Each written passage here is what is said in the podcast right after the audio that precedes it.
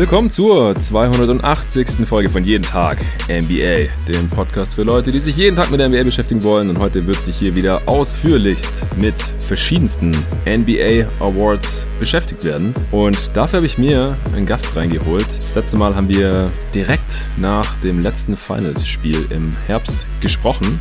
Und zwar ist es der Julius Schubert, aka Just a Kid from Germany, auf YouTube. Bist auch mittlerweile häufiger Gast in einem anderen NBA-Podcast bei God Next und schreibst jetzt auch für die Five. Herzlichen Glückwunsch dazu noch. Hi, Julius. Hi, danke dir. Danke. Ja, äh, du kannst ja vielleicht nochmal kurz für die Hörer, die dich noch nicht kennen, äh, in zwei, drei Sätzen erklären, was du so auf YouTube für Videos machst. Genau, ich mache quasi NBA Breakdowns, Analysen, Einschätzungen, Spieler, Bewertungen, alles in, in Videoform auf YouTube, ähm, mehr oder weniger auch jeden Tag. Ja. ja. Ja, echt krasser Output. Du bist auch ein ehemaliger Kollege von äh, GoToGuys.de, da hast du mal Draft-Profile geschrieben gehabt. Also du coverst echt alles, was mit der NBA irgendwie zu tun hat. Und äh, die Videos haben echt eine super hohe Qualität. Also Dank Leuten, dir. denen der Content hier bei jeden Tag NBA gefällt, denen werden auch die Videos bei Just a Kid from Germany auf jeden Fall gefallen.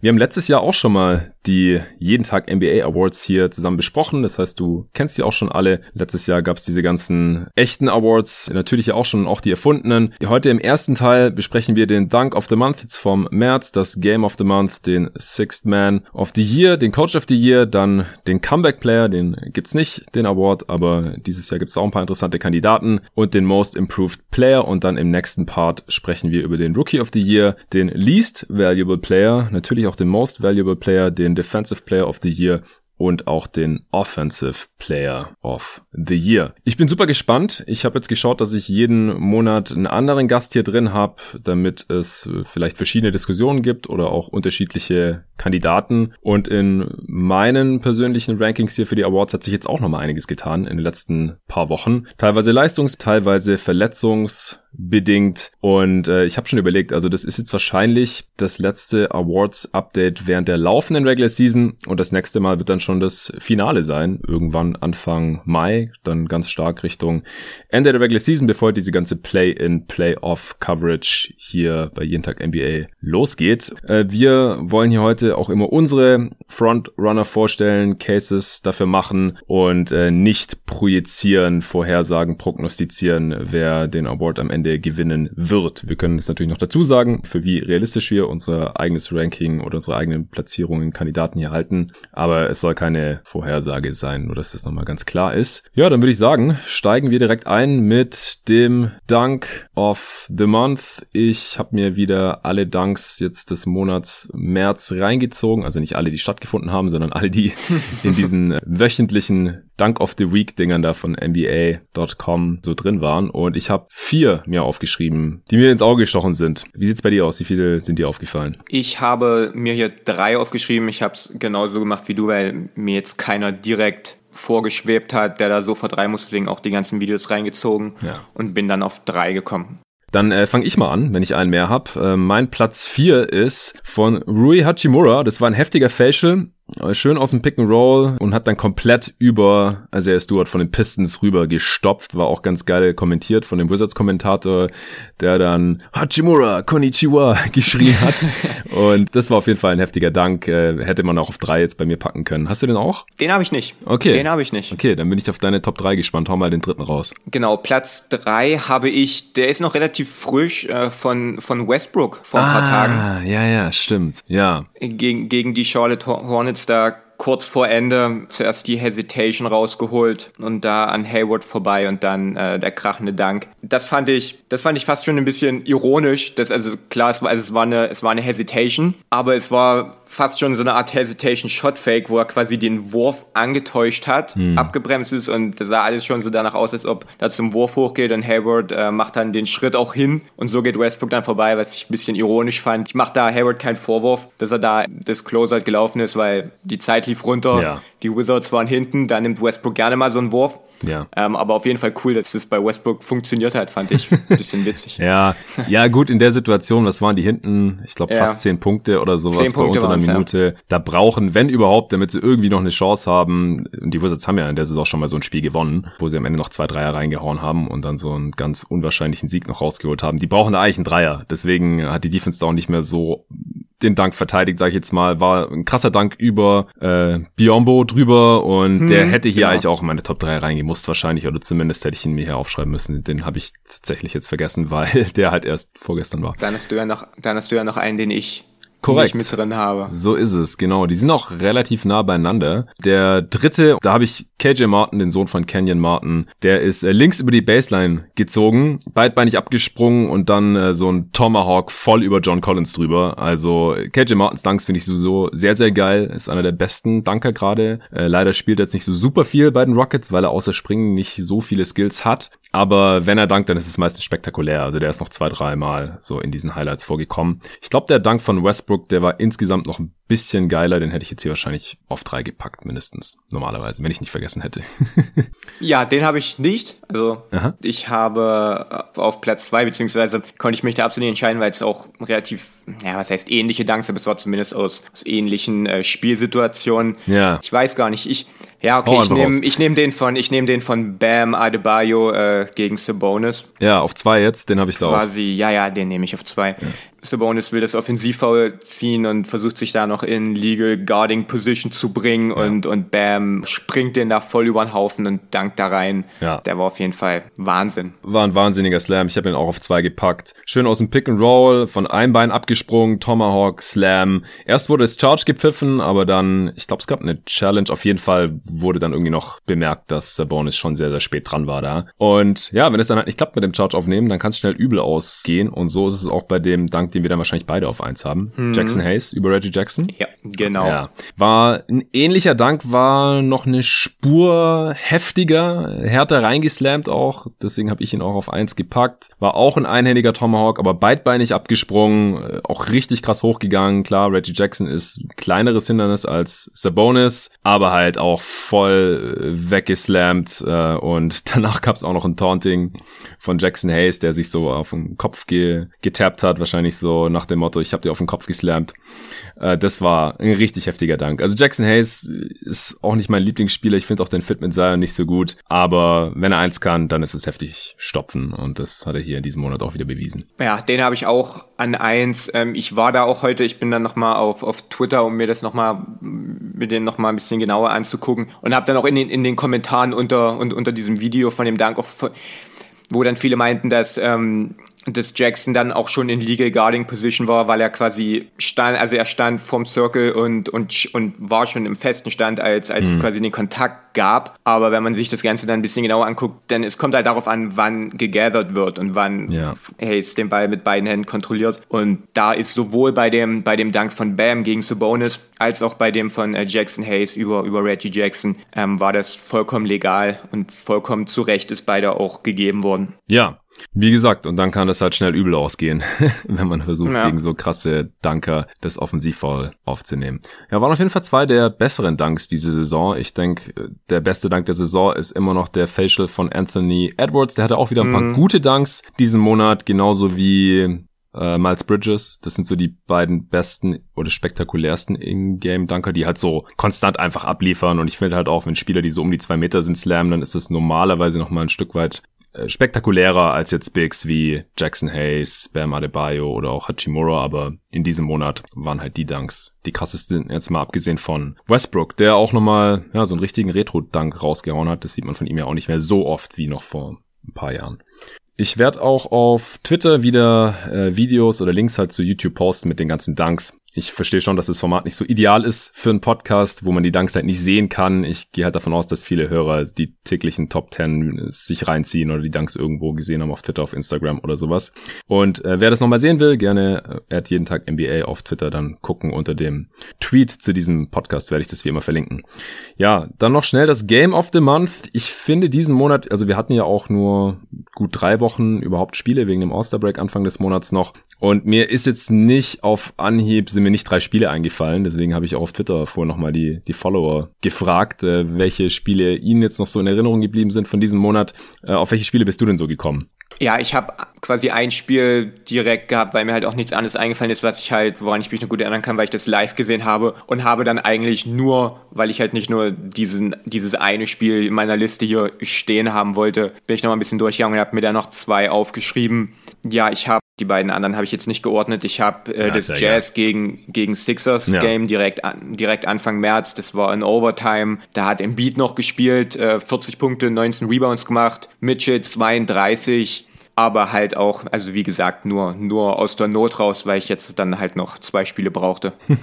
ja, also ich finde es jetzt auch nicht so schlimm, wenn wir jetzt hier nicht auf drei kommen. Ehrlich gesagt ist mir auch direkt Jazz gegen Sixers eingefallen, einfach weil Embiid als MVP-Kandidat und auch Defensive Player of the Year-Kandidat eigentlich, äh, kommen wir ja dann noch zu, halt gegen den Defensive Player of the Year Frontrunner wahrscheinlich halt 40 raushaut und das halt auch noch äh, sehr effizient, 125er Offensivrating, das Spiel war spannend, ging in Overtime, äh, die Sixers haben dann gewonnen, also da finde ich war alles dabei und kommt nicht so viel anderes ran diesen Monat. Das war für mich das beste Spiel diesen Monat. Ja, na gut, dann nenne ich mal jetzt einfach noch mein eines Spiel, was ich äh, von vornherein hatte. Und zwar mhm. war das ähm, Damian Lillards 50 Punkte gegen die Pelicans, mhm. ähm, wo New Orleans da sechs Minuten vor Ende mit 17 Punkten geführt hat. Man muss ehrlich sagen, dass bis zu diesem Zeitpunkt war das jetzt nicht wirklich ein unterhaltsames und spannendes Spiel jetzt unbedingt. Aber halt diese letzten sechs Minuten, der 25 zu 7 Lauf, zum Großteil wirklich von Damian Lillard, der da, ich glaube, fast alle Punkte selber gemacht hat oder direkt aufgelegt. Ich habe irgendwas gelesen, ich glaube, 600 Mal in dieser Saison haben Teams zu dem Zeitpunkt mit äh, 17 Punkten geführt. Mhm mindestens 17 Punkten und halt zum allerersten Mal an diesem Abend ist es dann halt, hat es halt dann nicht für einen Sieg gereicht. Krass. Und Dames 50 Punkte da, 20 Würfen, war schon relativ beeindruckend. Ja, ja, ja, auf jeden Fall. Also Dame in the Clutch in dieser Saison sowieso völlig krank und das Spiel steht da vielleicht sinnbildlich für. Kann ich nachvollziehen. Ja, ansonsten, wie gesagt, es, es gab einige sehenswerte Spiele von, von Zion zum Beispiel noch, aber da ist mir jetzt auch keins so hängen geblieben, wo ich jetzt sagen würde, das Spiel, das muss man auf jeden Fall gesehen haben. Äh, wenn du jetzt keins mehr hast, dann würde ich sagen, belassen wir es dabei und kommen zum ersten Award. Jo. Sixth Man of the Year, Reservist des Jahres. Wie viele Kandidaten hast du da? Ich habe drei Kandidaten. Okay, dann hau doch gerne mal den dritten raus. Ja, dann würde ich mit äh, Chris Boucher anfangen, mhm. der eine wunderbare Saison spielt als äh, Stretch Big für die Raptors, der 40 Prozent seiner Dreier trifft, ähm, da einfach alles macht, was man von ihm erwartet, hat halt eine deutlich kleinere Rolle als meine anderen beiden Kandidaten oder eine kleinere Rolle als die beiden mhm. ähm, und habe ihn deswegen dann jetzt hier nicht höher, aber ist auf jeden Fall, finde ich, im engeren Favoritenkreis sollte er auf jeden Fall sein. Ja, ich habe ihn auch auf drei, aber auch deutlich. Also ich glaube nicht, dass er eine Chance hat, den Award zu gewinnen. Da nehmen ja dann, die einen Award haben, auch gerne Spieler von Teams, die ein bisschen besser sind als die Raptors diese Saison. Aber auf individueller Ebene kann man sich wirklich nicht über ihn beschweren. Er, es gibt auch einen Grund halt, wieso er startet, weil er in manchen Matchups einfach körperlich übermannt werden kann. Und selbst die Raptors, die jetzt nicht besonders gute Alternativen auf Center haben diese Saison, haben ihn deswegen nur dreimal starten lassen. Aber er blockt halt einige Würfe und äh, haut die Dreier rein, wie du gerade schon gesagt hast, geht also so Richtung Stretch. Äh, Rim Protector bringt auch noch so ein bisschen vertikales Spacing mit als Lob Threat, weil er ziemlich athletisch ist. Und äh, er spielt 23 Minuten pro Spiel und da legt er halt 13 und 6 auf und fast zwei Blocks pro Spiel. Das ist auch ein guter Fantasy-Spieler übrigens.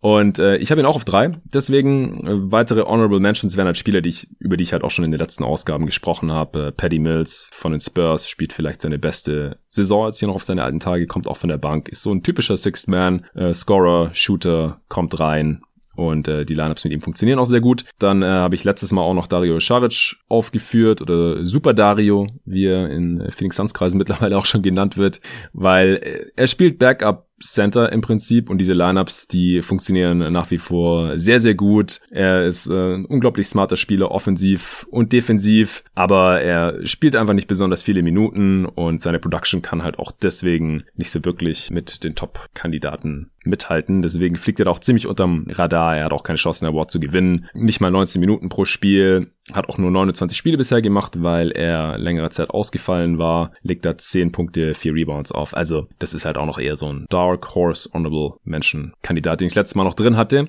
der einfach ein guter Sixth Man ist, äh, einfach bei einem Winning Team viele richtige Sachen machen kann. Aber in den äh, Top 2 habe ich auch zwei andere Spieler, Wen hast du auf zwei? Ich habe auf zwei, und das kann ich direkt gleich mal ein bisschen spoilern, äh, meine einzige Wahl eines Lakers-Spielers. Uh. Oder Lakers-Coach-Spieler, was auch immer. Heute, ich habe Montrezl Harrell auf Platz zwei, mhm. der letztes Jahr gewonnen hat ja. und dieses Jahr meiner Meinung nach besser spielt, als er es im letzten Jahr gemacht hat. Und er war vielleicht vor einem, vor einem Monat, also vor allem jetzt auch vor, vor der AD- und LeBron-Verletzung, sicherlich noch nicht jemand, den man da auf dem Schirm hatte. Hatte auch ein paar Startschwierigkeiten. Hm aber hat sich wirklich überragend entwickelt und vor allem auch mit einer deutlich größeren Rolle, mehr Minuten und mehr, mehr Usage hat er im Februar, ähm, jetzt im März äh, wirklich gut gespielt, auch wenn es vielleicht jetzt nicht zu sehr vielen Siegen geführt hat, aber ähm, wirklich einen tollen Job gemacht. Über die Saison hat er ein 129er Offensive Rating. Ja, das ist richtig krank. Das ist mir neulich auch aufgefallen,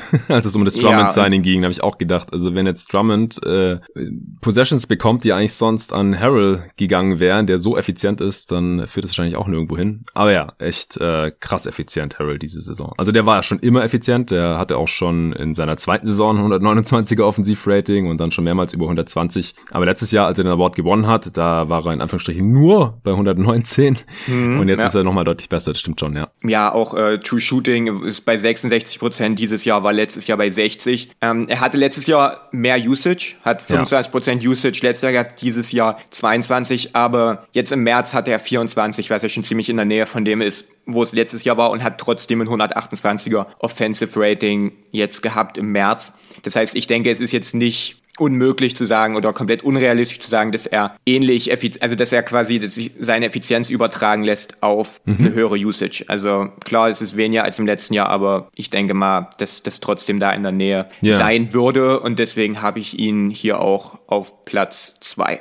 Ist ein guter Punkt. Ich hätte ihn gerade auf jeden Fall noch erwähnen sollen. Ich habe ihn schon mal erwähnt. Allein schon, weil man halt auch schnell an ihn denkt als amtierender Six Man of the Year. Damals war halt, wie du gerade schon erwähnt hast, seine Production halt nicht so hoch. Und letztes Jahr hat er halt 19 und 7 von der Bank aufgelegt, hat auch fast 28 Minuten pro Spiel auf dem Parkett gestanden und da kommt er jetzt halt langsam schon wieder hin. Deswegen sollte ja. er auf jeden Fall ein Kandidat sein. Jetzt steht er bei 15 und 7 in über 25 Minuten pro Spiel und ist halt nochmal effizienter. Und deswegen kann man vielleicht argumentieren, dass er unterm Strich genauso effektiv ist wie letztes Jahr bei den Clippers. Ja, nee, der. Ja, und, ja. und er, er spielt auch defensiv gut. Also er hatte mhm. wirklich Startschwierigkeiten. Man hat ihn da auch ins kalte Wasser geworfen von Anfang an. Ich kann mich an das eine äh, Blazer-Spiel erinnern, wo, wo er mit AD in der Crunch-Time auf dem Parkett stand und, und Harold quasi als Fünfer gespielt hat. Da einfach nur, um zu sehen, wie es funktioniert. Hm. Ähm, und wurde da vollkommen verprügelt, aber hat halt daraus gelernt und macht da defensiv sicherlich jetzt kein Schlüsselspieler, aber jemand, der auch dazu beiträgt, dass die Lakers dieses Jahr so gut verteidigen. Also, also auch da, ja. Ja. Ja, interessanterweise hat er auch dieses Jahr bei den Lakers äh, einen positiven On-Off-Wert. Also die Lakers spielen besser, wenn Harold drauf ist. Das war letztes Jahr bei den Clippers nicht so. Also war knapp, will ich jetzt auch nicht so viel reininterpretieren, aber letztes Jahr war er bei minus 0,9, dieses Jahr bei plus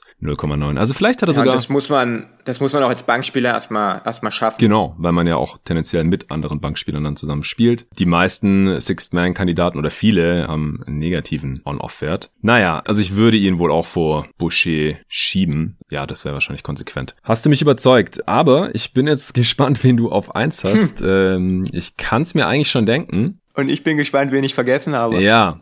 Also ich habe auf zwei Jordan Clarkson. Hast du den auf eins? Uh, ja, dann habe ich jemanden komplett vergessen. Anscheinend. Äh, ja, ich habe das auch in erster Linie mitgekriegt, weil es da jetzt so ein paar Konversationen gab in letzter Zeit. Ich habe auf eins Joe Ingles, weil viele halt sich auf Jordan Clarkson früh versteift haben. Ich hatte ihn auch immer auf eins hier als Sixth Man. Und jetzt halt einige um die Ecke gekommen sind und gesagt haben so, ey, eigentlich gibt's bei den Utah Jazz noch einen anderen Sixth Man, der besser spielt als Jordan Clarkson. Aber du kannst gerne hier nochmal kurz darlegen, wieso du Jordan Clarkson die Saison äh, für einen guten Sixth Man hältst. Uff, ja, da bin ich jetzt erstmal, ich hatte das gar nicht, nicht viel Utah gesehen in letzter Zeit. Okay, krass. Ähm, ja, Jordan Clarkson war vor einem Monat sicherlich, zumindest in meinen Augen, ein No-Brainer, dass er das gewinnt, ähm, weil er halt einfach äh, da vom Output her, auch von der Größe der Rolle, dass er da die Second Unit anführt und auch dazu beiträgt, dass, dass Utah quasi durch die Bank weg, egal ob es die Starter sind oder die Bankspieler, wirklich äh, Teams da aus der Halle rennt und schießt. Ähm, was man allerdings sagen muss, warum das Rennen deutlich enger ist, als es vielleicht vor einem Monat war, ist, dass seine Effizienz wirklich runtergegangen ist von ja. Monat zu Monat. Also von einem 123er Fence Rating auf ein 114er, auf ein 100er und jetzt quasi in zwölf Spielen im März, was ja auch, das sind ja auch ein paar Spiele, lag es jetzt 13, bei 93, ja. was schon ziemlich grottenschlecht ist. Ähm, Defenses haben sich da mehr und mehr drauf eingestellt und schenken ihm halt entsprechend auch mehr Aufmerksamkeit. Ja, und er chuckt einfach Würfel ohne Ende. Ja, viele. und wenn die halt nicht mehr reinfallen, mhm. dann äh, geht die Effizienz halt gleich in den Keller. Also im März trifft halt ja. keine 30 Prozent mehr von Downtown. Am Anfang der Saison war so um die 40, 35 Prozent aus dem Feld und deshalb bei einer Usage von über 30 Prozent dann äh, kann das halt äh, schon schädlich sein. Hm. Und Joe Ingles, bei dem geht's in die andere Richtung, der wird immer effizienter. Der hat äh, von Spielern, die sich qualifizieren, das höchste Offensivrating der Liga. 136 als Perimeter-Spieler. Das ist komplett insane. Also so effizient sind normalerweise halt, also gerade bei Rollenspielern, nur irgendwelche Bigs, die fast nur danken und keine Jumper nehmen oder irgendwelche Entscheidungen treffen müssen in der Offense. Und das macht Joe Ingles halt beides. Der nimmt relativ viele Dreier, trifft sie aber halt äh, abartig gut. Jetzt in, im März 55 Prozent Dreierquote, im Februar 47 Prozent, im Januar 50 Prozent. Und ja, er scoret nicht so ganz so viel wie Clarkson. Er macht so 13 Punkte knapp die letzten Monate, aber ist auch Backup-Playmaker, mehr Passer und Vorbereiter für andere als Jordan Clarkson, ist der bessere Defender. Also er ist offensiv deutlich effizienter, kreiert mehr für seine Teammates und ist ein besserer Defender. Also das ist unterm Strich halt einfach der bessere Spieler und er kommt halt auch nur von der Bank. Ist zwölf Spiele gestartet ah, von 43, also es reicht noch locker um die Six Man of the Year Award Kriterien zu erfüllen. Man muss ja nur mehr als die Hälfte der Spiele von der Bank gekommen sein. Das ist er. Und deswegen ist für mich Joe Ingles Stand jetzt mittlerweile der bessere Sixth Man als Jordan Clarkson. Aber ich kann komplett verstehen, wenn das ein bisschen unterm Radar geflogen ist. Ja, also damit hast du mich jetzt auf jeden Fall überrascht, aber macht auf jeden Fall absolut Sinn. Ist auf jeden Fall auch eine nette Videoidee. da, ja. Das werde ich mir wahrscheinlich dann auch mal ein bisschen genauer angucken. Ja, fände ich interessant. Aber ja, den habe ich an, also habe ich mich komplett davon täuschen lassen, dass in den Medien nichts äh, darüber berichtet wurde. Hast recht, absolut. Ein Fehler, ja. Ja, es, es gibt ja kein richtig und falsch hier. Ich habe auch keine Ahnung, ob er irgendeine Chance hat, den Award zu gewinnen. Aber wenn man sich halt einfach die Utah Jazz genauer anguckt und halt andere Bankspieler mit Jordan Clarkson vergleicht, dann kann man auf jeden Fall zu dem Schluss kommen, dass Ingles eigentlich der bessere Spieler ist und dann sollte er eigentlich auch diesen Award gewinnen. Traditionell gewinnen den halt tendenziell schon die Chucker von der Bank halt. Ja, John Crawford, Lou Williams, der natürlich effizient war, John Crawford weniger, Jordan Clarkson ist da jetzt irgendwo so in der Mitte gerade. Und deswegen halte ich ihn auch für eine Frontrunner nach wie vor. Aber ich weiß nicht, vielleicht bekommt Joe Engels ja noch ein bisschen Hype und dann sollte es eigentlich eher werden. Kommen wir zum Coach of the Year. Ich äh, habe mich da mittlerweile auch auf drei Kandidaten eingeschossen eigentlich. Wie fährst du? Ich habe drei und einen, der es nicht gewinnen wird und auch nicht gewinnen sollte, aber den ich halt trotzdem dann mal ansprechen will. Mhm. Ähm, genau, dann aber Coach of the Year ist immer was, das ist immer was, da könnte es auch acht Kandidaten ja, geben. Das ist das Ding eigentlich. Aber dann hau doch erstmal deinen Honorable Mention raus. Ja, das ist Mike Budenholzer. Mm.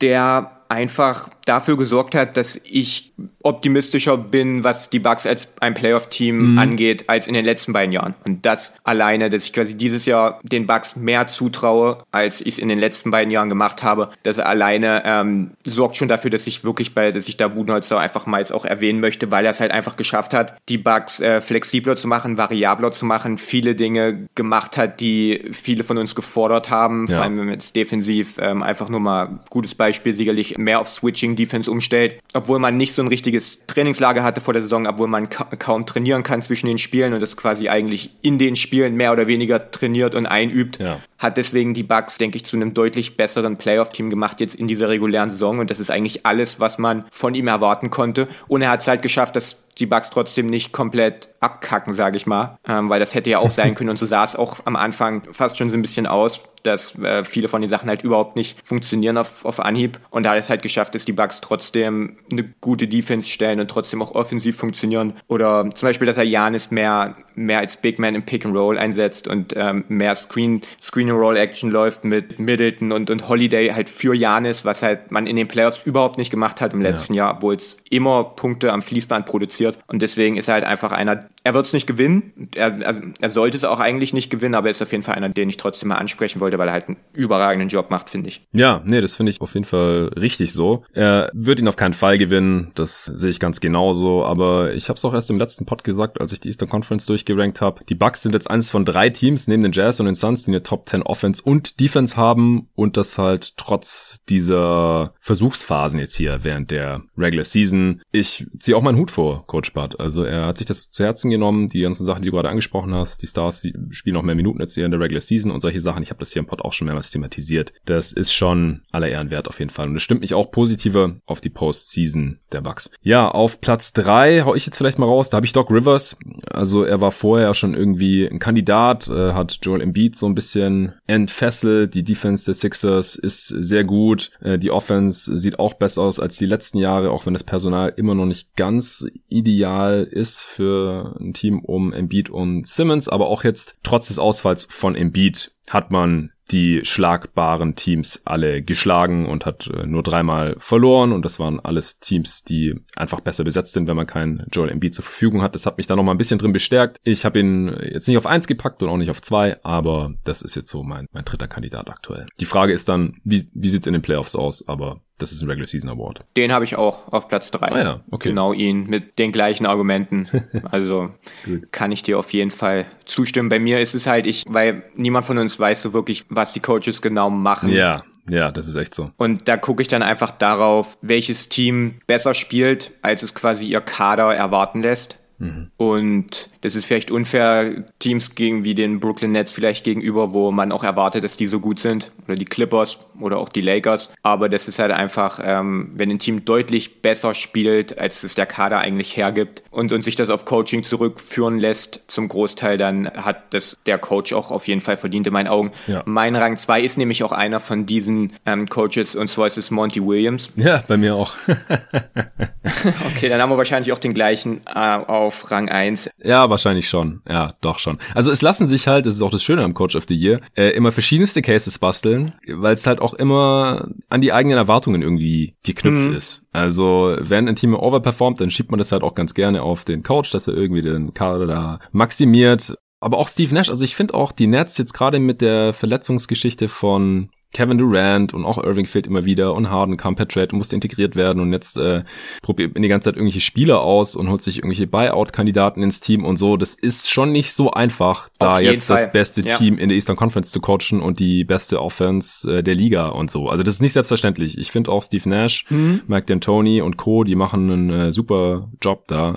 Ime Yudoka, der ganze Coaching-Staff. Man könnte Steve Nash hier auch mit reinpacken in die Top 3. Gar kein Problem. Und Auf auch jeden Fall, Tyron ja. Lue, finde ich, hat auch nochmal mehr aus den Clippers rausgeholt als Doc Rivers in der letzten Regular Season, den ich jetzt hier auf 3 gesetzt habe, paradoxerweise. Also da gibt's wirklich unendlich viele Kandidaten. Auch, auch Frank Vogel irgendwie, äh, die Lakers, dass die immer noch, ne, immer noch die beste Defense haben. Stand jetzt, obwohl sie schon so lange ohne Anthony Davis spielen müssen und jetzt auch noch ohne LeBron. Äh, das ist alles aller Ehren wert. Da kann man wirklich verschiedenste Cases basteln. Aber erklär doch erstmal, wieso du Monty Williams hier hast. Äh, du hast auch eine sehr coole Analyse der Suns Defense gemacht, schon im Januar, Anfang Januar war das, glaube ich. Äh, Habe ich sehr gefeiert. Ja, hm, ja, das war relativ früh. Da hatten, ich glaube, zum damaligen Zeitpunkt hatten die Suns auch noch die beste Defense der NBA zu diesem frühen Zeitpunkt der Saison. Ja, jetzt sind sie auch noch Top 5, also gilt noch. Ja, ja, genau. ist immer noch aktuell. Ähm, aber was ich gerade noch zu deinem Coaching sagen wollte, ja. man kann quasi die besten zehn Teams der Liga nehmen und jeden Coach von denen, für den gibt es Argumente, weil ich denke, kein Team kann da stehen, wenn sie halt schlecht gecoacht werden. Ähm, ja. Von daher soll es auch nicht so rüberkommen, als ob ich jetzt irgendwie äh, Steve Nash und Co. da irgendwie ähm,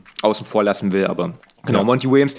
Die, die Suns haben das geteilte zweitbeste Net-Rating der NBA mit plus 6,4. Wenn ich mich da nicht, weil du schweigst gerade. Ja, weil kommt drauf an, wo du schaust. Äh, laut Clean äh, the Glass haben sie klar das zweitbeste, weil da fehlt halt die Garbage Time. Ja, ich habe das von NBA.com. Mit wem teilen sie es bei dir? Ähm, auf NBA.com teilen sie es mit den Bucks. Ja. Plus 6,4. Die sind einen ganzen Punkt schlechter laut Clean the Glass. Das heißt, die sind wohl in der Garbage Time mhm. ganz toll.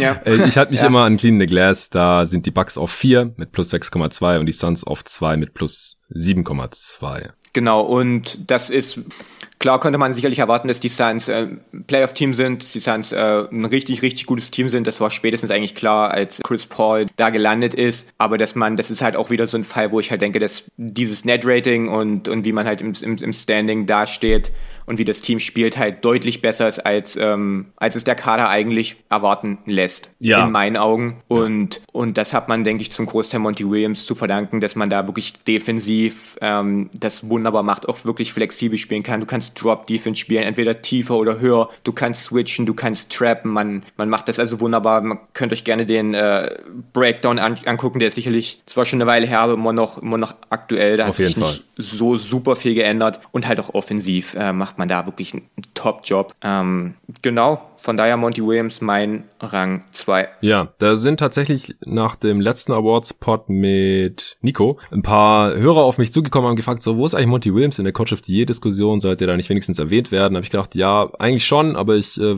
wollte jetzt nicht riskieren, da irgendwie einen Homer-Pick zu machen, aber mittlerweile ist es einfach äh, glasklar, die Suns haben nochmal einen super März gespielt jetzt.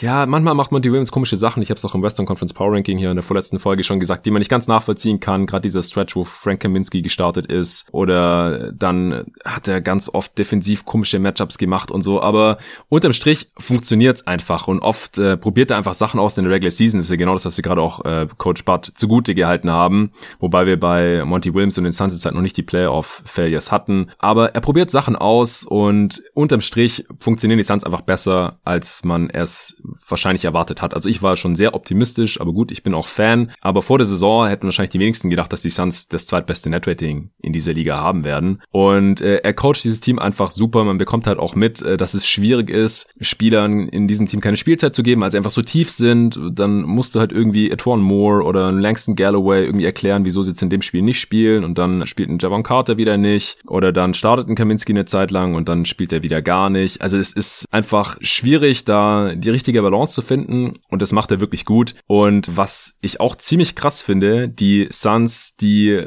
ist es nicht nur so, dass sie relativ wenig verlieren, sondern wenn sie verlieren, ist es eigentlich immer knapp. Also die haben in dieser Saison nur viermal ein Spiel verloren, das mehr als ein Two-Possession-Game war am Ende. Viermal. That's it. Sonst war das immer ein Two-Possession-Game, also bis zur letzten Minute wirklich noch spannend. Also das äh, ist gerade in dieser Saison, wo es viele Schedule-Losses gibt, weil die Teams einfach irgendwie durch sind. Es gibt viele Back-to-Backs und äh, das finde ich dann auch nochmal einen guten Anhaltspunkt dafür, dass dieses Team einfach extrem gut gecoacht ist durch Monty Williams. Also ich bin sehr, sehr zufrieden mit ihm unterm Strich und deswegen habe ich ihn ja auch auf zwei gepackt.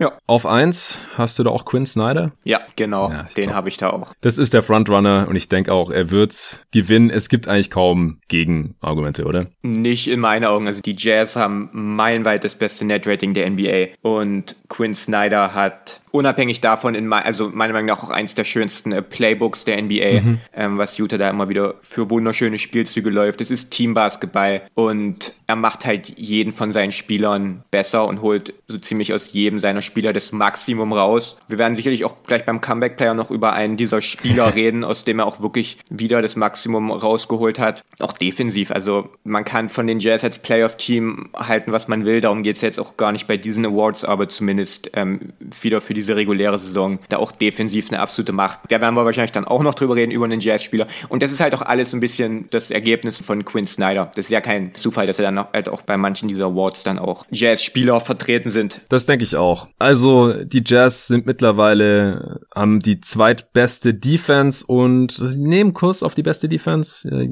kommt drauf an, wie das jetzt bei den Lakers noch läuft die nächsten Wochen, äh, ob sie dann vielleicht... Die Lakers haben noch, die haben noch die beste. Laut Clean the Glass, ja. Aha, ja. okay. 107,0 Utah dahinter mit 107,6. Also ist schon noch ein ja, kleiner laut Abstand. NBA.com auch. Mhm. Ja, da haben die Jazz die dritte, da ist Philly noch vorne. Krass, okay. Hätte ich nicht, ja, ich habe vor einem Monat das letzte Mal gecheckt, da waren sie noch vorne, ja. weil es immer noch sind. Ohne AD, krass. Ja, Die letzten zwei Wochen jetzt haben die Lakers immer noch die viertbeste und da hat der LeBron auch schon einige Spiele gefehlt. Die Jazz haben die zweitbeste und die Knicks haben die beste in den letzten zwei Wochen.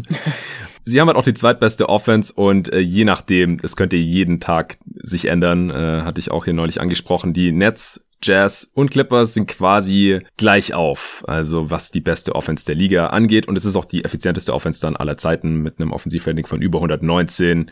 Also das ist wirklich krass. Besser wird's in der Regular Season nicht. Äh, wenn man es auf eine 82-Spiele-Saison hochrechnet, dann äh, wären sie auf 66 Siege Kurs. Also das ist schon sehr, sehr, sehr stark, was Quinn Snyder da macht. Ich hatte mich auch mal ausführlich hier mit Tobi Bühne unterhalten im Pod über die Utah Jazz. Da hat er auch ein bisschen das Playbook von Quinn Snyder erklärt. Also das lässt sich wirklich äh, zu einem großen Teil auf ihn zurückführen. Natürlich die Jazz, die kennen sich jetzt auch schon seit Jahren, die ganzen Spieler, die sind da schon relativ lang und haben sich gut eingespielt und das ist einfach wie ein Uhrwerk, die Utah Jazz. Und das ist Quinn Snyders Verdienst, deswegen ist er der Coach of the Year Frontrunner hier bei uns und auch in der Realität, will ich meinen. Comeback Player of the Year, du hast gerade schon angesprochen. Ich habe da drei Kandidaten. Ich auch und ich habe die gleichen drei, die ihr letzten Monat schon hattet. Auch ich habe überlegt, ich habe, das ist ein Comeback-Player, auch dann, wenn man zum Least Whale kommt, das waren so die schwersten ja. in meinen Augen. So, weil ähm, halt auch keiner drüber spricht, weil, den, weil der Wort nicht existiert, ja, so muss man sich wirklich Gedanken machen. Ja, und ich habe ich hab überlegt, wen, wen habe ich letztes Jahr genommen und da war bei beiden dieser, waren das äh, mit zwei Lakers-Leuten, dann nach ein paar Sekunden ist die Entscheidung klar gewesen. Also ich habe beim Comeback-Player war, war ja letztes Jahr Dwight Howard. Mhm. Relativ äh, eigentlich der Top-Kandidat. Ja. Und Least Valuable hatten wir ja Rondo auch mehr oder weniger ohne Frage. Und diesmal musste ich da echt schon mir wirklich Gedanken machen, richtig. Ähm, genau, also ich habe drei. Ich würde mal mit äh, Kevin Durant anfangen, den ich da jetzt in dem Ranking, weiß nicht, auf Platz, ja, das ist lässt sich halt schwer ranken, aber also Kevin Durant ist einer meiner Kandidaten. Ja. Ich denke, wir konnten uns vorstellen, dass er sehr gut wird dass er jetzt so extrem gut wird, äh, ist er, also dass er wirklich quasi am, am, am Limit wieder spielt und wirklich, es, es geht quasi nicht viel besser offensiv als das, was er jetzt in Brooklyn gemacht hat. Jetzt, ähm, aber er hat jetzt auch schon wieder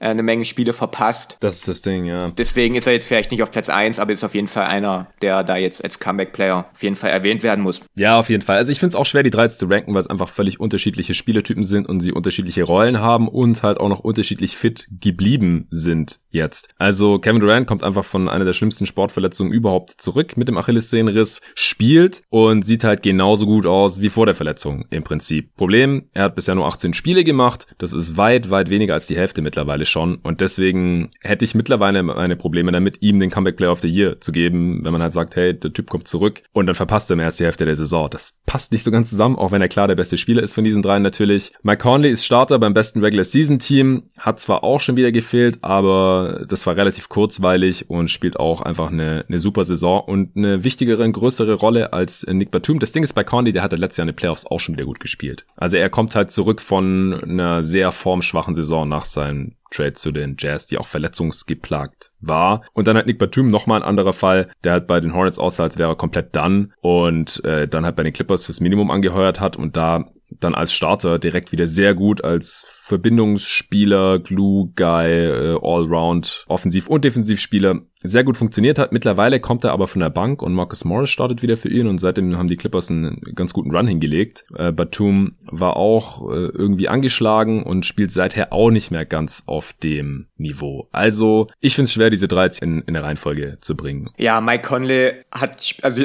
hat mehr oder weniger die gleiche Usage wie im letzten Jahr. Und letztes Jahr hatte er ein 109er Offense Rating und dieses Jahr ein 123er. Ja. Was einfach eine absurde Leistungsexplosion ist. Ähm, und da auch wieder geht viel Credit raus an, an Quinn Snyder. Ähm, und Nicholas Batum, der hat den Case, dass wenn du, hätten wir vor einem halben Jahr jetzt schon auf diese Liste gucken können, dann hätte ich dir gesagt, bei zwei der drei Kandidaten, ja, okay.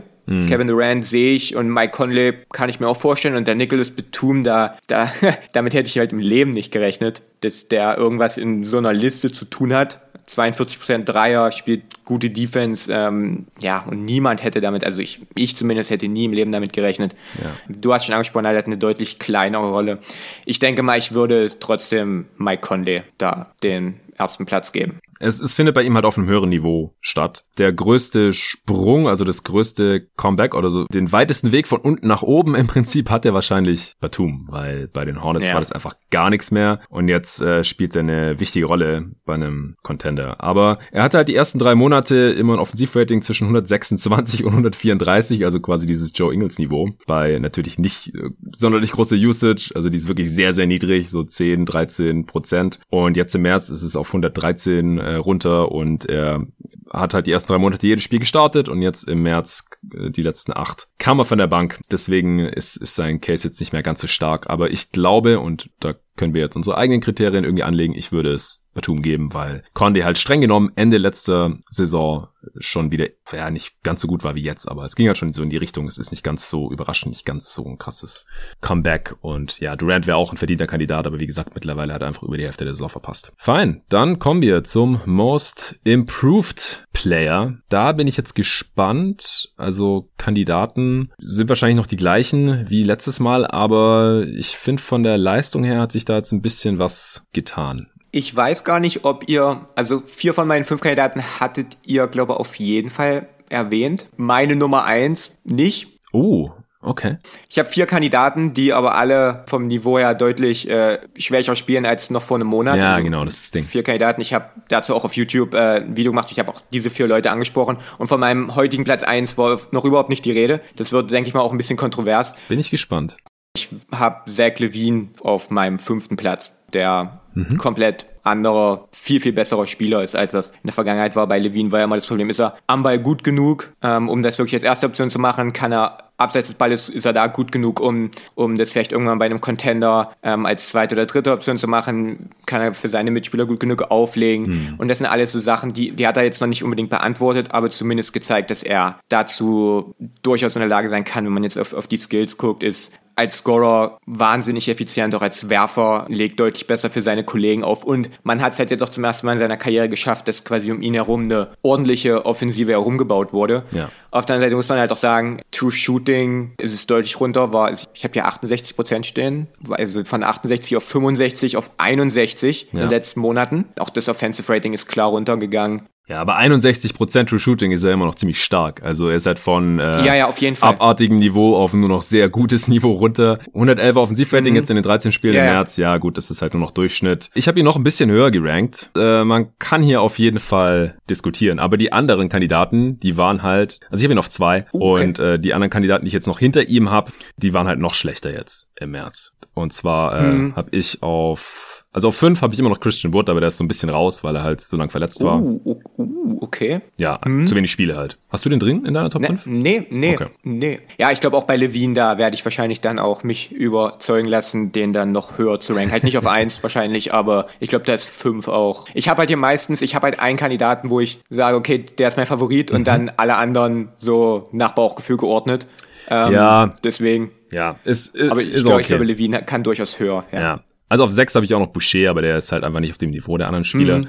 Aber der hat auch ja. einen großen Schritt gemacht, weil davor war eigentlich kein NBA-Spieler und jetzt ist er halt in der Six-Man-Konversation drin auf äh, fünf. Wie gesagt, Wood, äh, der ist Starter bei einem mittlerweile miesen Team, aber Anfang der Saison waren die Rockets ja noch besser und das war halt auch, weil er mehr verfügbar war. Dann ist er übel umgeknickt, dann hat er sehr lange gefehlt und jetzt sind die Rockets halt mies, aber da kann er nichts für. Er ist nicht auf dem Niveau, dass er das Team jetzt alleine besser macht. Auf vier ist ein ähnlicher Spieler, den ich zuletzt noch auf eins hatte. Einfach, äh, das ist Jeremy Grant, einfach weil er von einem Rollenspieler mhm. mit sehr kleiner Rolle zu einem sehr effizienten Spieler als erste Option bei den Pistons geworden ist. Das sah unglaublich aus. Das Problem ist nur, also im Februar ist es schon nach unten gegangen, da hatte ich es im Pod schon angesprochen gehabt hier beim Update. Aber jetzt im März äh, hat sich der Trend halt fortgesetzt und deswegen ist er für mich mittlerweile nicht mehr Most Improved. Weil ich kann mir halt vorstellen, dass sich die Scouting Reports mittlerweile angepasst haben, dass die äh, aktualisiert wurden und dass da jetzt halt drin steht, hey, passt mal auf Jeremy Grant auf, der macht auf einmal Sachen, die er vorher noch nicht gemacht hat. Dann vielleicht noch ein bisschen Shooting Regression mit drin und jetzt ist er bei einem Offensivrating von 101 angekommen im März.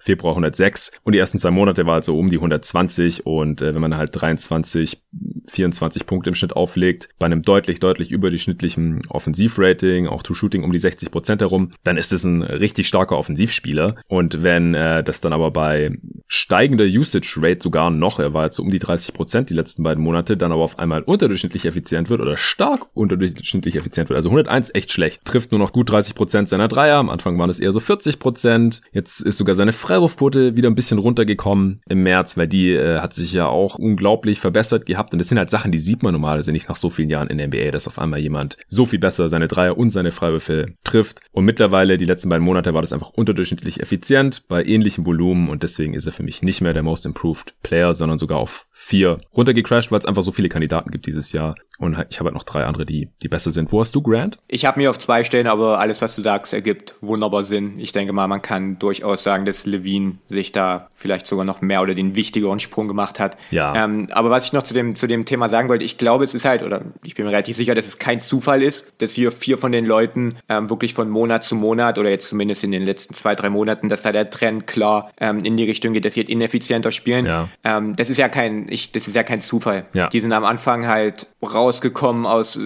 in die neue Saison rein, deutlich verbessert und haben halt Teams damit auch extrem überrascht. Ja. Und dann wird das Scouting Report angepasst, dann kriegen die Spieler mehr Aufmerksamkeit, dann und so hat das dann halt auch Einfluss. Dann trifft man vielleicht auch die Würfe, die am Anfang halt rein sind, die fallen dann halt nicht mehr, denn ähm, die Saisonpause war kurz. Also ich denke, Mhm. dadurch, dass halt ähm, das bei, bei jedem auch so ist, lässt sich da, denke ich mal, relativ gut auch irgendwie einen Zusammenhang Das, erstellen. das Ähm, ist schon sehr, sehr auffällig. Also Ja. es ist echt bei jedem der, der Kandidaten so, die ich jetzt hier habe. Und Naja. äh, so auch bei Julius Randle, den habe ich auf drei. Wo hast du den? vier. Ich habe mir auf vier. Ja, also er spielt halt bei einem äh, Stand heute zumindest äh, deutlich besseren Team als jetzt Levine oder auch Grant oder auch Wood.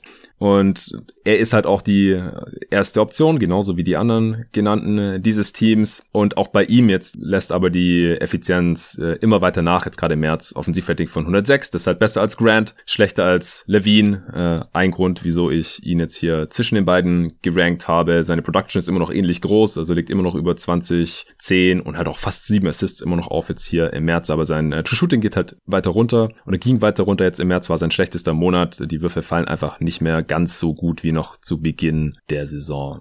Ja, äh, bei Randall ist halt, glaube ich, ein bisschen der Unterschied zu den anderen Kandidaten, dass er halt in kompletten Bereichen, wo er halt davor nicht gut war, ist er jetzt auf einmal richtig gut.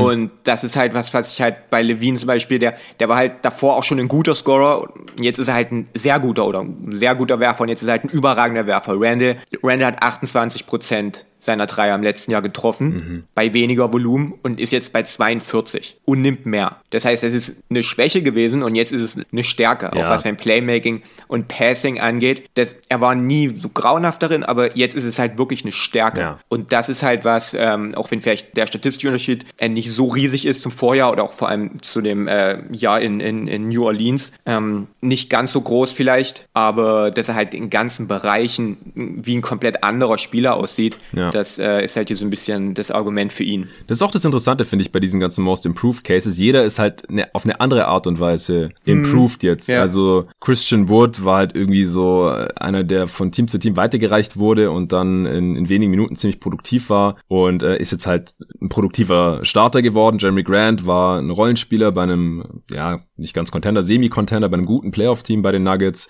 aber wirklich reiner Rollenspieler und das war einmal erste Option, halt bei einem schlechten Team, aber war halt die meiste Zeit effizient. Ähm, Randall hat sich in verschiedenen Bereichen weiterentwickelt, war davor halt eher so ein, aufgrund der Defizite, die er halt hatte, auch so ein Sixth-Man-Kandidat, weil man sagt, ja gut, ein Big, der defensiv ein Minus war, ist er jetzt auch nicht mehr, er ist Teil einer sehr guten Defense in New York. Vom Shooting her äh, halt auch ein Minus war, das ist er jetzt auch nicht mehr, der nimmt krasse Off-the-Dribble-Dreier und so und muss halt auch viele Ja. schlechte Würfe nehmen bei den Knicks, weil die Halfcourt-Offense echt richtig schlecht und das drückt natürlich seine Effizienz auch ein bisschen. Also der, der hat sich wirklich sehr, sehr stark weiterentwickelt. Das Ding ist halt, wenn er dein bester Spieler ist, dann weiß ich nicht, ob du eine bessere Offense haben kannst als eine der schlechtesten fünf oder zehn der Liga und da, da sind die Knicks jetzt halt auch. Und Levine der hat, wie du schon sagst, eigentlich sich darin verbessert, wo er eh schon ganz gut drin war oder was ihn halt zum NBA-Spieler gemacht hat, aber darin ist jetzt halt so gut, dass er auf einem ganz anderen Niveau angekommen ist und ähm, verdienter All-Star auch geworden ist. Das Ding ist, er hat halt seine Schwächen jetzt nicht so richtig ausgemerzt. Ist immer noch kein so guter Playmaker für andere. Er ist nicht mehr ganz so schlecht defensiv, wie er war.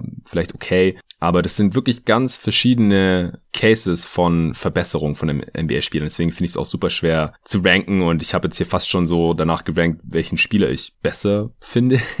also ich denke einfach, dass Randall besser ist als, als Grant, auch wenn die halt von verschiedenen Levels sich aus weiterentwickelt haben und ich halt Levine für einen wertvolleren Spielertyp als Randall zum Beispiel noch. Also kann man auch irgendwie diskutieren. Aber ja, ich habe Randall auf drei, Levine auf zwei. Mein vorletzter Kandidat wäre, also vorletzter im Sinne von einen habe ich danach noch, wäre halt Jalen Brown. Ja, den habe ich auf eins. Ich bin sehr gespannt den auf hast du auf eins. Ja.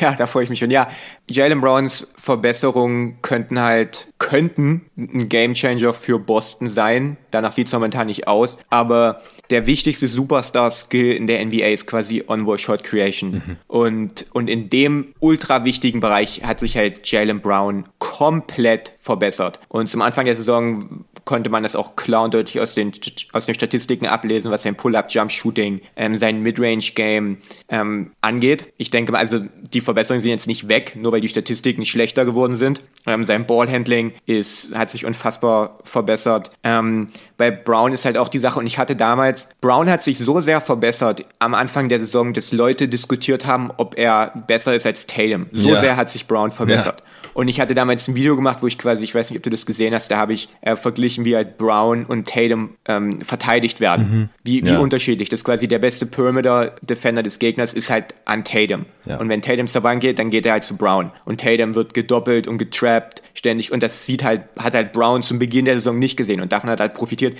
Und da habe ich gesagt, man kann die beiden nicht miteinander vergleichen. Und bei Brown ist halt die Sache, dass ähm, das sieht er jetzt öfter, dass Defenses jetzt mal verschiedenere Taktiken gegen ihn benutzen und dass er ab und zu auch mal gedoppelt wird und dass er auch mal ähm, nicht seine clean 1 gegen 1 Situation bekommt oder dass er sogar mal vom besten Flügeldefender des Gegners verteidigt wird, wenn Tatum auf dem Parkett steht. Mhm. Und dann lässt sich halt wenig überraschend sehen, dass die True-Shooting-Quote nach unten geht und dass das Offensivrating nach unten geht ja. und dass es dann halt schwerer ist. Da kann man ihm keinen großen Vorwurf machen, denke ich, weil das ähm, eine ganz neue Situation für ihn ist, aber das äh, relativiert das Ganze halt mal so ein bisschen. Aber wenn er jetzt quasi regelmäßiger so verteidigt wird und sich dann weiter so verbessert, könnte das halt für Boston wirklich einen großen Unterschied machen, weil halt vor allem auf den Flügelpositionen, wenn sich da ein Spieler seinen eigenen Wurf kreieren kann, wann immer er möchte, dann ist es extrem viel wert. Ähm, ja, aber ich habe ihn halt nicht auf eins, weil ich habe keinen dieser vier Kandidaten auf eins, weil sich halt alle vier alle vier halt deutlich verschlechtert haben. Ja, okay, ja. Ich, ich bin echt gespannt. Noch kurz mein Case zu Brown, ich, weil ich ihn letztes Mal ja nicht auf eins hatte, aber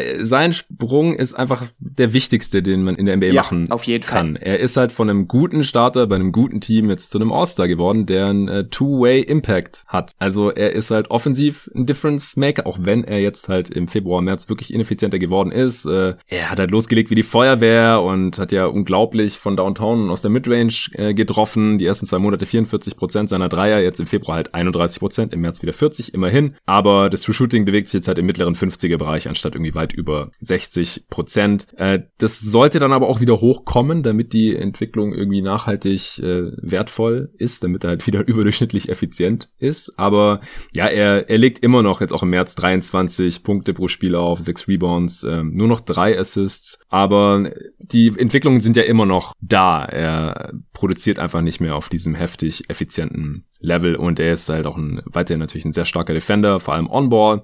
Äh, auch da ist er nicht so wichtig wie Tatum, weil der ein sehr viel besserer Help-Defender ist. Aber er ist klar der beste Spieler von all diesen und um auf dieses äh, Level zu kommen, musste er sich nochmal stark verbessern. Das hat er getan, deswegen ist er Stand heute mein Most Improved Player of the Year. Und jetzt hau mal deine Nummer eins raus.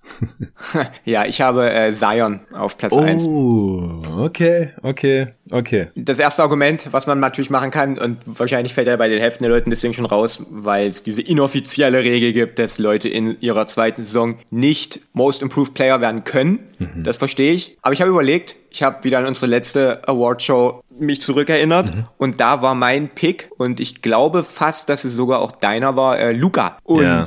weil Luca quasi den Sprung vom All-Star zum Top-10-Spieler gemacht hat mhm. ähm, im letzten Jahr und das der, der aller, aller, aller wichtigste und größte Sprung ist, den man überhaupt machen kann. Und da dachte ich, okay, wenn ich letztes Jahr Luca habe, dann gibt es ja keinen Grund, dieses Jahr Zion nicht zu haben bei Zion ist es witzige, ich habe im Dezember eine, eine Analyse gemacht, wo ich auf all die Probleme geguckt habe, die Zion hat beim, beim Finishing, beim Drive, Ballhandling, die Moves, also offensiv. Ähm, alle, also sollte jetzt kein Video sein, um ihn zu trashen, sondern wirklich guckt, da kann er sich verbessern, da kann er sich verbessern, da kann er sich verbessern. Und habe dann viel eher, als ich eigentlich wollte, im Mitte Februar ein neues Video über Zion gemacht, wo ich quasi auf dieses Video aufgebaut habe und gesagt habe, yo Jungs, das Video aus Dezember, wer das jetzt guckt, ist nicht auf dem aktuellen Stand über Zions Entwicklung, weil sich eine ganze Menge getan hat in diesen zweieinhalb, drei Monaten. Und wenn ich jetzt ja. quasi anderthalb Monate später wieder ein Video mache, dann würde ich das einleiten mit, wer das Video jetzt aus dem Februar schaut, ist absolut nicht mehr auf dem aktuellen Stand über Zions Entwicklung. und das ist, Zion ist, ist der absolute Wahnsinn. Er hat letztes Jahr hatte, also er hat die gleiche Usage wie im letzten Jahr und hat quasi ein 115er Offense Rating letztes Jahr gehabt, jetzt ist es bei 127. Ja. Bei, bei einer 30er Usage. Ja. True Shooting ist von 61,5 auf über 66 hoch. Und Defenses wissen, was er macht. Jeder weiß, was er macht und man kann ihn trotzdem nicht stoppen. Es, es spielt absolut keine Rolle. Und Zion ist und ich, neulich haben wir auf, auf, auf Twitter, gab es irgendwie äh, eine Umfrage, welcher Spieler mehr Potenzial hat oder um wen man ja. herumbaut. Ich weiß nicht mehr genau, wie es formuliert wurde, Luca oder Zion. Wer hat das höhere glaube, so Ceiling? Umfrage, wer, war, wer hat das höhere Ceiling, war die Frage sogar. Okay, ich weiß nicht, ob es so eine Umfrage von einem halben Jahr gegeben hätte. Nee. Zion ist, es ist der absolute Wahnsinn, was Zion macht. Auch defensiv stärker. Ähm, deswegen, ich kann jeden verstehen, der sagt, nee, Spieler im zweiten Jahr generell draußen, aber das ist mein Pick. Ja, ich glaube, das, warum ich ihn jetzt hier nicht in Betracht ziehen würde, ist halt nicht nur, dass er im zweiten Jahr ist, sondern dass er in seiner Rookie-Saison nur 24 Spiele gemacht hat. Der hat ja ah, jetzt okay, Punkt, ja. erst 68 Spiele in seiner Karriere gemacht. Also noch nicht mal eine normale volle NBA-Saison noch nicht mal eine verkürzte. Also diese Saison haben wir ja 72. Man kann halt sagen, er ist immer noch ein Rookie eigentlich. Und hm, dass er sich so ja. rapide verbessert, das ist natürlich geil. Das äh, sehen wir selten. Und wenn wir es sehen, dann kommen da meistens am Ende Superstars raus, wie Embiid zum Beispiel. Da konnte man auch fast jedes Spiel dabei zugucken, wie der Typ besser wird. Und das ist echt geil. Aber ich glaube halt, ähm, also ich hatte auch Luca damals im äh, Januar 2020 als Most Improved. Ich habe gerade nochmal geschaut. Aber der hat halt eine komplette Rookie-Saison gespielt gehabt. Ja. Das ist ein guter Punkt. Ja, ich, ich verstehe den Pick hier und ich finde es auch immer richtig und wichtig, Zion zu hypen, weil der wurde schon viel zu hart getrashed Anfang dieser Saison und ich war in der Rookie-Saison und auch Anfang dieser Saison ein bisschen enttäuscht von ihm, weil ich halt im College ihn gesehen habe und nach dem College, als wir, da habe ich einen Top 10 U24 Podcast aufgenommen, damals noch für Go to Guys Wired mit David und Patrick und da haben wir drüber diskutiert, wir haben keine Rookies mit reingenommen, da war Zion gerade erst gedraftet, aber da haben wir drüber gesprochen, ob wir Luca nach seiner Rookie-Saison oder Zion lieber für die Zukunft nehmen würden. Und David hat sogar Zion genommen. Also man war schon mal so weit. Aber das hat jetzt halt wirklich diese letzten 30 Spiele oder so gebraucht, um wieder zu sehen oder für viele, um halt zu realisieren, wie krass dieser Dude ist. Und vor der Saison, da äh, haben wir ja auch diesen Top 25 Spieler für die Saison Podcast aufgenommen, äh, wo verschiedene Kollegen halt Listen eingereicht haben. Da haben wir so eine Consensus Top 25 gehabt und es haben nur drei Leute seien in ihrer Top 25 drin gehabt. Das war halt wieder David, dann noch Torben, Kollege von dir von der Five und GoToGuys und hier auch öfter mal bei jeden Tag MBR am Start und äh, halt ich. Und ich fühle mich da jetzt halt auch bestätigt drin, dass Seiern halt äh, meine Erwartungen erfüllt hat für diese Saison, ein Top 25 Spieler zu sein und halt sogar noch übertroffen hat. Weil äh, ich habe es hier im Western Conference Power Ranking auch kurz erwähnt gehabt, der Typ, der hat halt schon 200 mehr Layups genommen als Janis der auf zwei ist, weil er einfach jedes Mal zum Korb marschiert und keiner kann ihn aufhalten. Und das ist halt, Körbe am Ring direkt sind halt immer noch der effizienteste Wurf im Basketball. Vor allem, wenn man halt so hochprozentig abschließen kann wie Zion. Also außer Freiwürfen halt. Und da wird er ja auch die ganze Zeit mhm. gefault natürlich noch.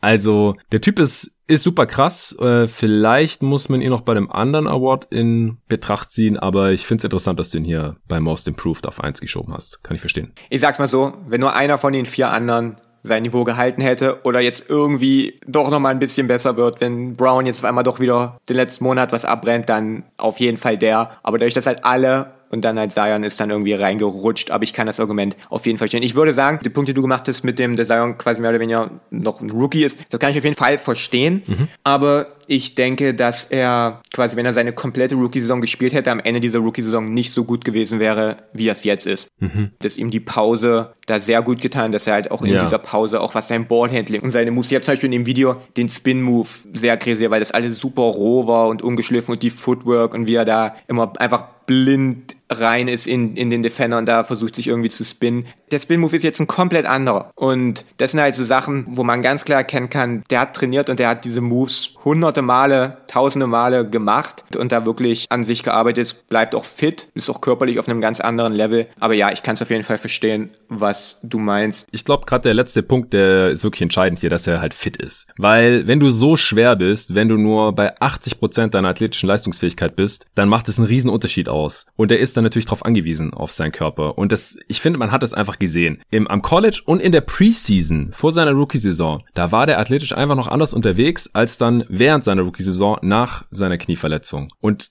der ist da bis jetzt noch nicht wieder hingekommen, finde ich. Selbst jetzt ist er athletisch meiner Meinung nach noch nicht wieder auf dem College-Niveau. Ich weiß nicht, ob er da nochmal hinkommt, weil er war da halt 18 und jetzt sind zwei Jahre vergangen seither. Aber er ist halt trotzdem noch erst 20 und die meisten Spieler kommen ja erst Mitte 20 in ihre athletische Prime, weil sie halt dann noch gerade unter NBA Trainingsregimes noch optimieren können. Und ich glaube auch, dass Zion da noch Potenzial hat. Auch nach wie vor wäre ich dafür, dass der irgendwie 10 Kilo oder so abtrainiert. Dann ist er immer noch schwer genug und müsste halt 10 Kilo weniger immer in die Luft katapultieren. Vielleicht sehen wir das noch und dann ist das Ceiling von, von Zion einfach unglaublich nach oben hin und ich glaube auch, dass defensiv da noch mehr drin ist. Da äh, wird noch einiges auf uns zukommen. Jo. Alles klar, dann äh, war das jetzt hier der erste Teil der NBA Awards. Äh, hat super Spaß gemacht, war auch cool, das Ganze mit dir zu diskutieren, nochmal neue Blickwinkel auf die verschiedenen Kandidaten zu bekommen. Äh, danke dir. Checkt auf jeden Fall Just a Kid from Germany auf YouTube aus. Äh, hat ja auch einige Videoanalysen hier im Pod jetzt erwähnt gehabt. Äh, allen danke fürs Zuhören und in der nächsten Folge geht's weiter mit dem Rookie of the Year, Least Valuable Player, Defensive Player of the Year, Offensive Player of the Year und am Ende natürlich noch dem MVP. Bis dahin.